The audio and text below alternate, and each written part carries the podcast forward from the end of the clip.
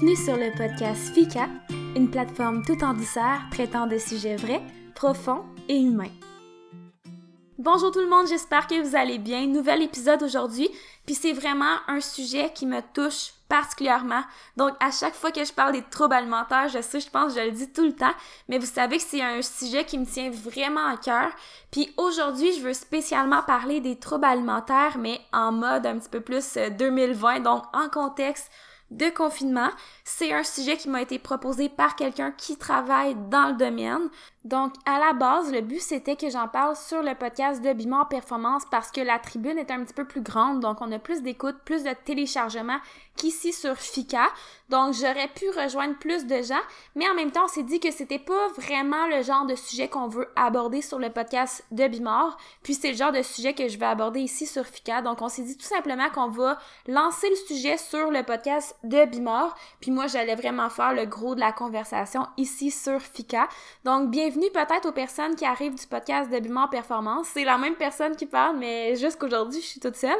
Puis si jamais les troubles alimentaires, c'est quelque chose qui vous intéresse, j'ai d'autres épisodes aussi que j'ai enregistrés dans le passé là, sur ce podcast-ci.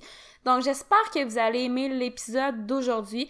Donc comme je vous ai dit, c'est quelqu'un qui m'a proposé le sujet, quelqu'un qui travaille dans le domaine, puis qui m'a fait part que en ce moment, particulièrement chez les jeunes, mais je suis persuadée que chez les adultes aussi, là, mais particulièrement chez les jeunes, les cas de troubles alimentaires ne font qu'augmenter depuis le confinement. Puis honnêtement, sur le coup, ça m'a vraiment touché comme sujet clairement que j'avais envie d'en parler, mais en même temps, j'avais un petit peu peur d'en parler parce que j'avais même pas pensé à quel point le confinement aurait été négatif à ce niveau-là. Tu sais, je m'en doutais, mais je pensais pas que c'était à ce point-là, honnêtement. Donc, on dirait que sur le coup, je me sentais mal parce que je suis pas là-dedans. Tu c'est pas moi qui travaille là-dedans, c'est pas moi qui vois les cas augmenter. Mais reste que c'est tellement un sujet qui me touche que je me suis dit pourquoi pas? Je suis allée sur internet faire mes petites recherches puis clairement c'est unanime. En ce moment, on voit une augmentation claire des cas de troubles alimentaires dans les CLSC, une augmentation des demandes auprès des services d'aide qui sont offerts par exemple par ANEB, donc Anorexie Boulimie Québec, une augmentation des cas d'hospitalisation d'urgence, comme à Sainte-Justine par exemple, donc l'hôpital où été euh, hospitalisée quand j'étais atteinte d'anorexie, une augmentation des demandes en consultation. Donc clairement, c'était très unanime à ce niveau-là. Donc je me suis simplement dit pourquoi pas? Puis comme à tous mes podcasts, gang, le but c'est juste que j'en parle pour que les gens se sentent pas seuls. C'est pas pour me prétendre spécialiste, c'est simplement pour partager mon point de vue, mon expérience, ce que je pense, comment je me sentirais si j'étais dans cette circonstance-là. Je veux simplement sensibiliser les gens, aider les gens, inspirer les gens, puis au pire, je vais référer vers des ressources qui vont être beaucoup plus spécialisées que moi pour vous aider. Donc ça, on va y revenir euh, vers la fin.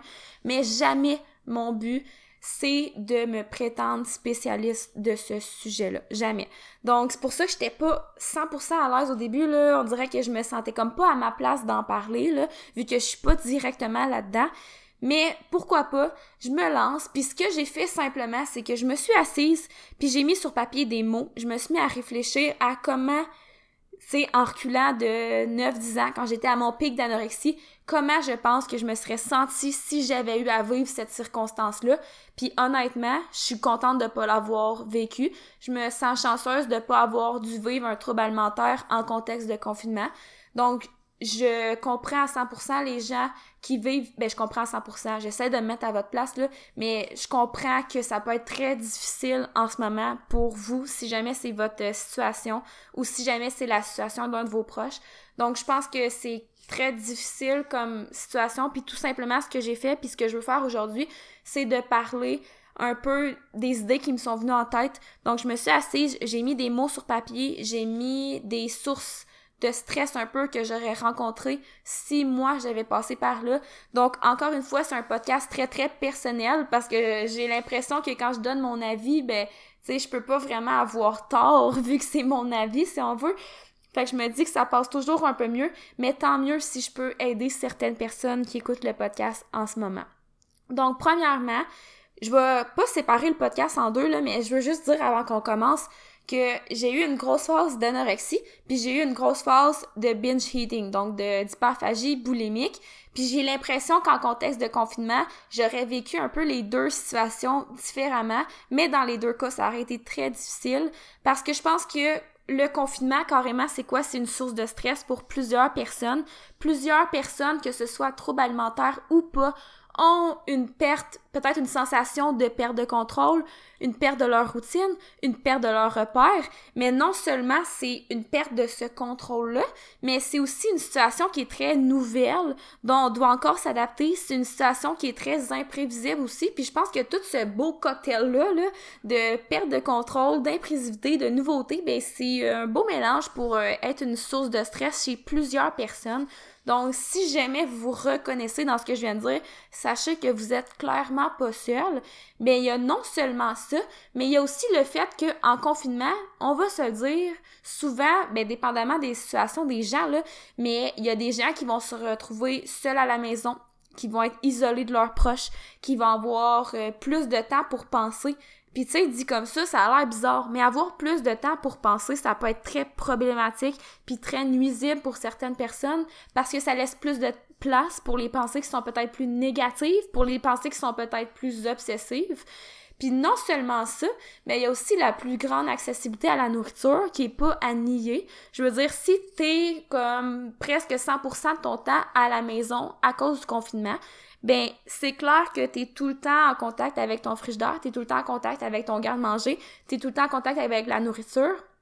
Puis je sais que particulièrement dans ma période de binge, je sais que ça, ça aurait été très difficile. J'aurais sans cesse pensé à ça. C'est comme si j'ai l'impression que ça aurait été tout le temps un combat intérieur de dire ah là je peux manger, là faudrait pas que je mange, puis finalement au final, je vais comme tout le temps être en train de stresser par rapport à si je peux manger, si je peux pas manger, puis tu sais ça c'était un combat intérieur carrément, c'est vraiment mon discours mental qui me jouait des tours. Puis je sais très bien que ça aurait été difficile pour moi parce que j'aurais juste alimenté un peu le servicieux. Probablement qu'à un moment donné, euh, je me serais un peu privée par peur de prendre du poids par exemple, puis la privation aurait mené à un épisode de binge parce que la nourriture était très accessible à moi, puis qu'après ça, je me serais sentie coupable, je me serais restreint, donc j'aurais tout simplement euh, parti la roue, donc engendré le fameux servicieux dont j'ai parlé dans un dernier épisode.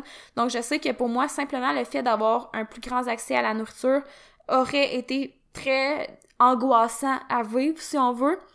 Puis sinon, mis à part ça, ben clairement que pour moi, qu'est-ce qui aurait été très euh, difficile à vivre, puis je sais que c'est difficile pour plusieurs personnes, mais c'est la perte de la routine.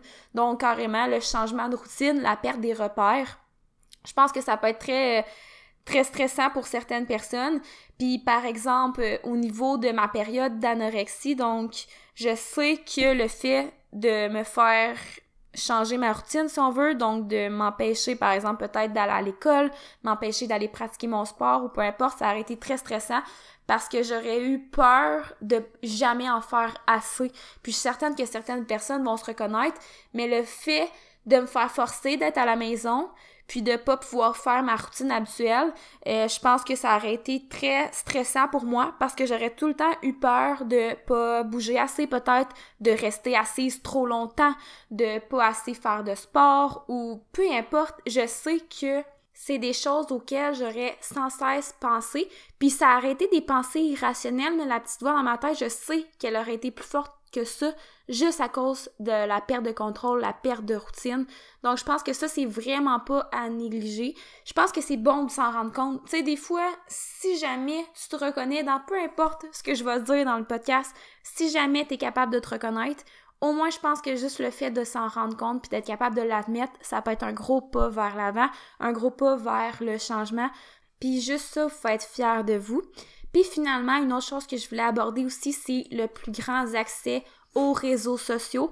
Donc non seulement les réseaux sociaux prennent clairement plus de place en 2020 que moi en 2010, puis je l'ai déjà dit dans un dernier podcast, mais je suis vraiment contente de pas avoir eu à vivre avec les réseaux sociaux parce que je sais que ça peut être très difficile, très dur des fois sur soi-même parce qu'on a tendance à se comparer souvent quand on est atteint d'un trouble alimentaire on a tout le temps peur euh, de pas être assez bonne, on se compare beaucoup aux autres, puis on accorde beaucoup de valeur à ce qu'on pense que les autres pensent de nous. Bref, non seulement en 2020 les réseaux sociaux prennent plus de place, mais en plus qui dit confinement, ben dit peut-être plus de temps pour être sur son cellulaire. Donc, plus grands accès aux réseaux sociaux, plus grands accès aux publicités sur la nourriture, par exemple, qui peut parfois donner des cravings, plus grands accès aux publicités de perte de poids ou tout plein d'affaires comme ça qui peuvent peut-être parfois alimenter les pensées négatives, les pensées obsessives.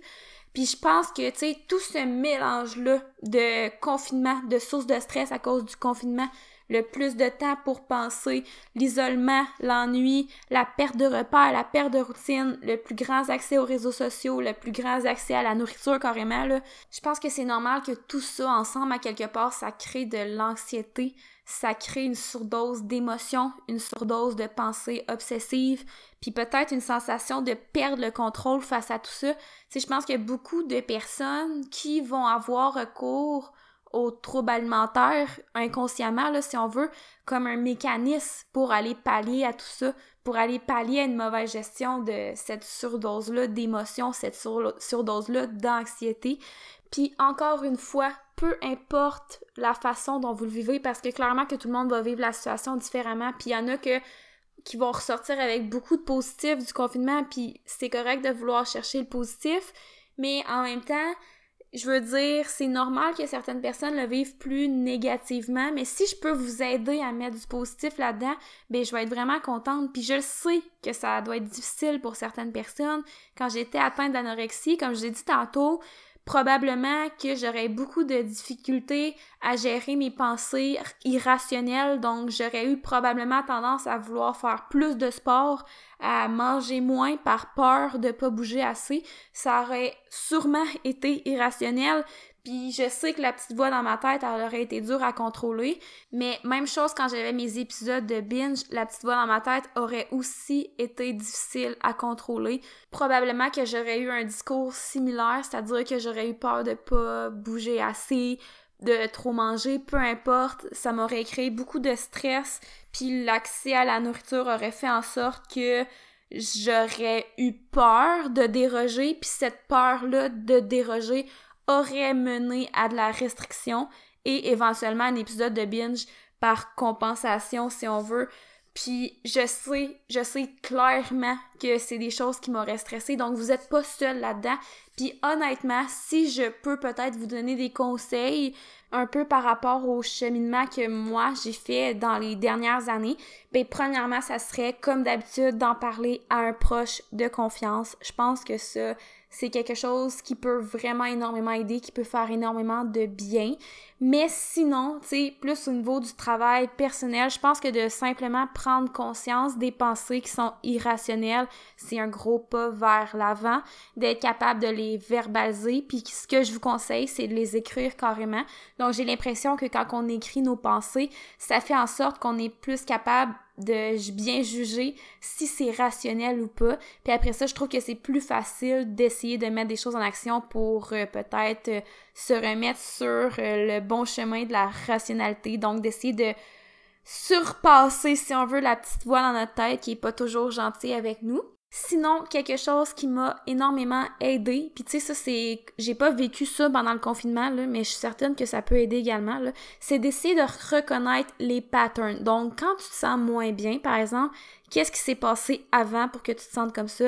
Encore une fois, de les écrire, d'essayer de nommer des choses comme par exemple, je sais pas, moi souvent, quand je me sentais moins bien le soir, puis que j'avais envie de manger un peu n'importe quoi, puis qu'après ça je me sentais mal, puis que j'avais un épisode de binge, ben souvent c'est que dans la journée, j'avais eu quelque chose qui avait menacé mon ego, donc qui avait menacé ma confiance, puis là j'arrivais chez moi le soir, puis déjà qu'à la base j'avais pas une très grande confiance en moi, ben le fait d'avoir encore plus baissé ma confiance, on dirait que je me sentais juste poche, je me sentais juste plate, je me sentais dégueu, peu importe.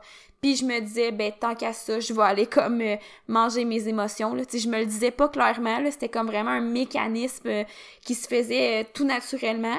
Mais reste que avec le temps, j'ai appris à mettre des mots sur ce que je vivais, ce que je ressentais, puis j'ai j'ai été capable comme de reconnaître les patterns, puis c'était tout le temps la même chose qui menait aux épisodes de binge. Donc j'ai été capable vraiment de m'améliorer à ce niveau-là en étant en mesure de bien les reconnaître. Sinon, honnêtement, là, personnellement, ce que j'aurais tendance à conseiller, c'est de se refaire une routine. Donc, je pense qu'une routine peut être très, très sécurisant.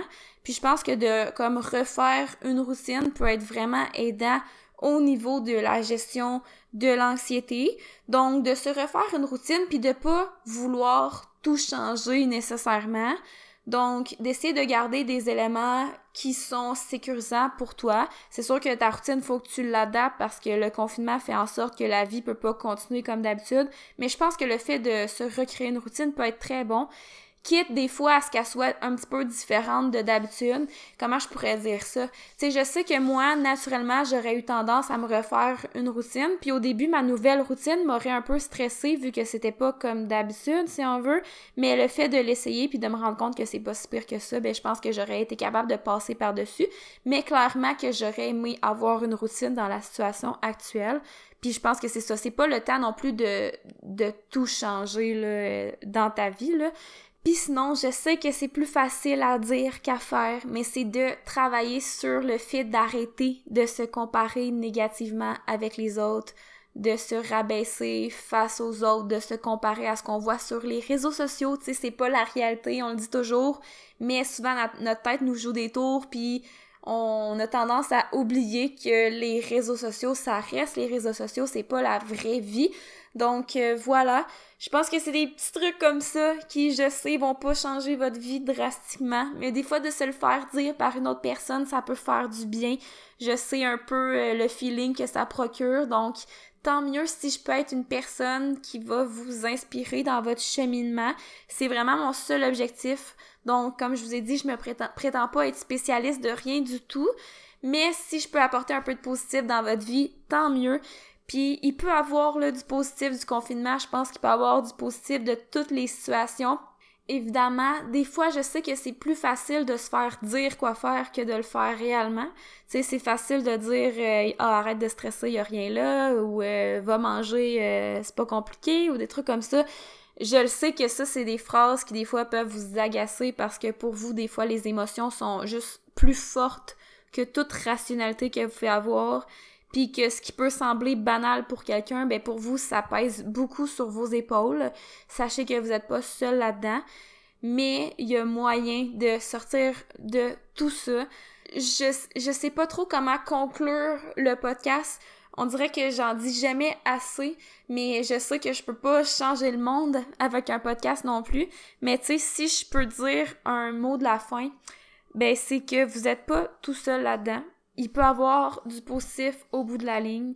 Essayez d'y aller à votre rythme, essayez de pas trop vous comparer aux autres, essayez d'en parler, essayez d'être fier de vous quand vous sentez que vous avez fait du progrès, quand vous avez fait quelque chose dont vous étiez pas à l'aise, quelque chose qui vous stressait, puis que finalement vous vous rendez compte que c'était pas si pire que ça, ben félicitez-vous pour ce petit pas vers l'avant, puis mettez-vous pas trop de pression si jamais vous avez un moment un petit peu plus difficile. C'est normal que le progrès soit pas linéaire. C'est normal d'avoir des petits downs, des petites rechutes dans un processus de cheminement aussi gros que celui-là. Donc, je pense qu'il faut faire attention pour pas non plus trop se taper sur la tête quand les choses vont pas aussi bien que vous le voudriez. Puis, justement, au lieu de vous taper sur la tête quand vous vivez une situation difficile, essayez tout simplement d'apprendre de cette situation-là. Donc, comme j'ai dit tantôt, essayez de reconnaître les patterns, essayez d'analyser la situation pour apprendre à vous connaître, puis d'être en mesure d'avoir des outils la prochaine fois pour mieux euh, faire face à la situation si une situation similaire se reproduit. Donc voilà, grosso modo, c'est mes conseils. J'espère que le podcast vous a plu. J'essaie vraiment de faire de mon mieux, mais évidemment, si jamais vous avez besoin d'une aide, euh, d'une vraie, de vraie aide, moi, je vous conseille tout le temps d'aller voir sur le site d'Anorexie Boulimie Québec, ANEB. Donc, je trouve qu'ils ont vraiment plusieurs bonnes ressources. Puis sinon, moi, personnellement, quand j'étais, euh, quand j'avais mes épisodes de binge eating, j'avais consulté à la clinique Saint-Amour. Puis je crois que maintenant, ils font un service en ligne. Donc, je pense que c'est parfait pour le confinement. Donc, euh, si j'y pense, là, je vais mettre les liens dans la barre info. Donc, j'espère que le podcast vous a plu. N'hésitez pas non plus à aller consulter, par exemple, psychologue ou autre spécialiste de ce genre parce que clairement, les troubles alimentaires, le problème vient pas de la nourriture. Là. Souvent, c'est vraiment autre chose qui se cache derrière ça. Donc, c'est sûr que parfois d'aller consulter, par exemple, des nutritionnistes, ça peut être bon juste pour comme avoir une idée d'une alimentation qui va être optimale pour vous, là, si on veut, mais je pense que aussi côté euh, plus psychologique, il peut y avoir beaucoup d'aide qui va être cherchée à ce niveau-là, étant donné que les troubles alimentaires, c'est très, très, très complexe et multifactoriel. Donc, n'hésitez pas à aller chercher de l'aide si vous en, avez, besoin. N'hésitez pas à en parler à quelqu'un. Puis, n'hésitez pas non plus à venir m'écrire si jamais vous avez besoin de parler. Vous savez que je suis là pour vous écouter. Je comprends souvent votre situation ou du moins j'essaie de comprendre puis j'essaie de faire preuve d'empathie.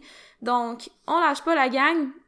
Puis je sais que ça touche pas tout le monde là. Je sais que le podcast a vraiment pas touché tout le monde qui l'a écouté, mais des fois, c'est juste de se sensibiliser face à ce sujet-là.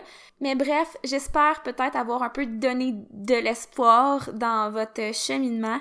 En fait, c'est toujours ça mon objectif. Puis, je tiens vraiment, encore une fois, une dernière fois, à vous rappeler de faire attention au discours que vous portez envers vous-même. Souvent, on est plus difficile envers nous-mêmes que n'importe qui le serait on a peut-être parfois tendance à juger notre valeur en fonction de ce que les autres pensent de nous. On se fait des histoires dans notre tête, on s'invente des choses, on culpabilise facilement, on se sent jamais assez bon, on a tendance à se comparer sur les réseaux sociaux à des choses qu'on voit, qui pensent qui sont plus parfaites qu'elles sont réellement. Mais bref, faites attention à vous, faites attention à votre discours, puis vous êtes unique, peu importe qui vous êtes, vous êtes unique, puis ça je le dis tout le temps, Juste ça, c'est super beau. Soyez fiers de la personne que vous êtes. Fait que bref, c'était mon mot de la fin. Mais avant de vous quitter pour de vrai, je voulais juste vous parler d'une petite euh, initiative qu'on a pris avec euh, Bimor. Donc moi puis Brian, on a fait un nouveau groupe Facebook. Ça s'appelle Passion Powerlifting. Puis notre but là, c'était vraiment avec ce groupe Facebook là qui va être en français d'ailleurs, puis qui va être dédié au powerlifting, ben c'est de réunir les athlètes pour vraiment créer une communauté où les athlètes s'échangent entre eux, se posent des questions, vraiment là, une communauté d'entraide carrément. Donc c'est vraiment ouvert à tout le monde, que vous ayez fait de la compétition ou non. Puis je pense que ça va être vraiment le fun, donc je vais mettre le lien dans ma bio. Puis sur ce, je vais vous laisser parce qu'encore une fois, je commence à avoir vraiment soif. Ça fait juste 22 euh, minutes, mais euh, ma voix, je sens qu'elle commence à me lâcher. Fait que bref, je vous souhaite une excellente journée, puis on se revoit dans un prochain podcast. Bye bye!